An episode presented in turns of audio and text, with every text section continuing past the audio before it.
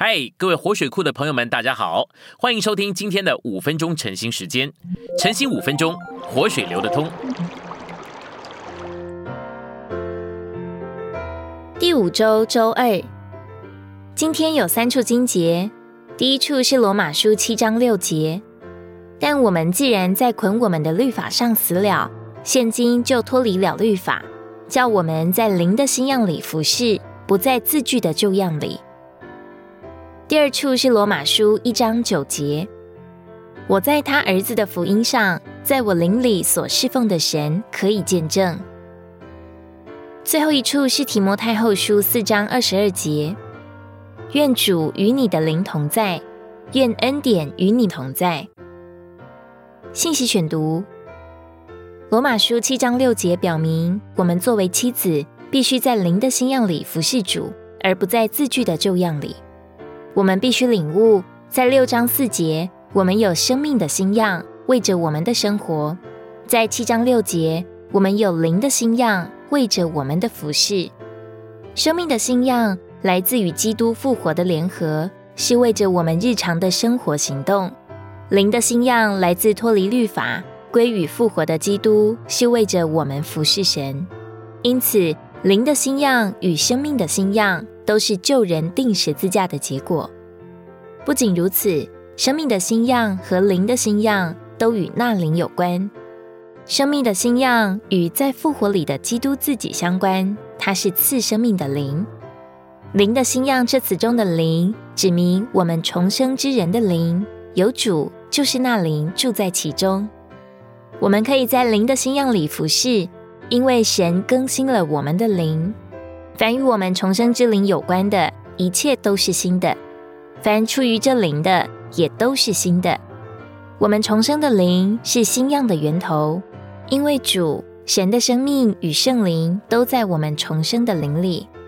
我们都必须学习如何运用我们的灵。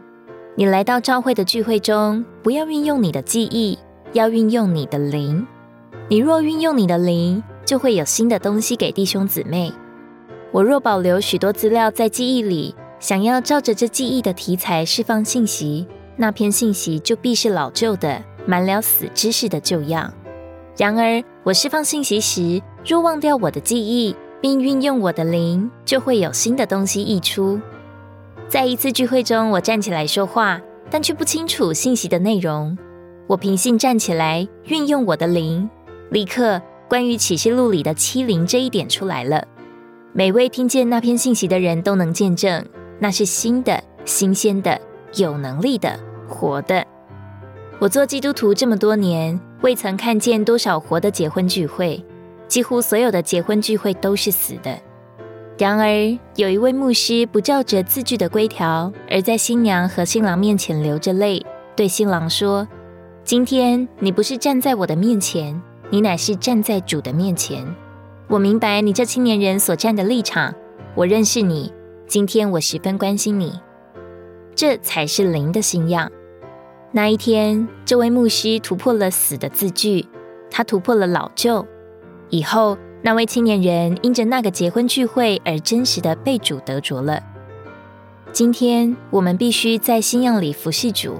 我们来在一起聚集时，必须是在新样里聚集。守住老旧的方式是容易的。如果我是一位牧师，我只要进神学院读完四年，读首祷告书，然后在某些场合读某些部分即可，这对我来说是容易的。然而，你若要在灵的新样里服侍，就必须保守自己在主的面光中，并且借着接触主而活在灵中，否则你就没有新样，反而自然而然的在旧样里。持守旧样是容易的。但要保持新样，就必须逐日的接触主。今天的晨兴时间，你有什么摸着或感动吗？欢迎在下方留言处留言给我们。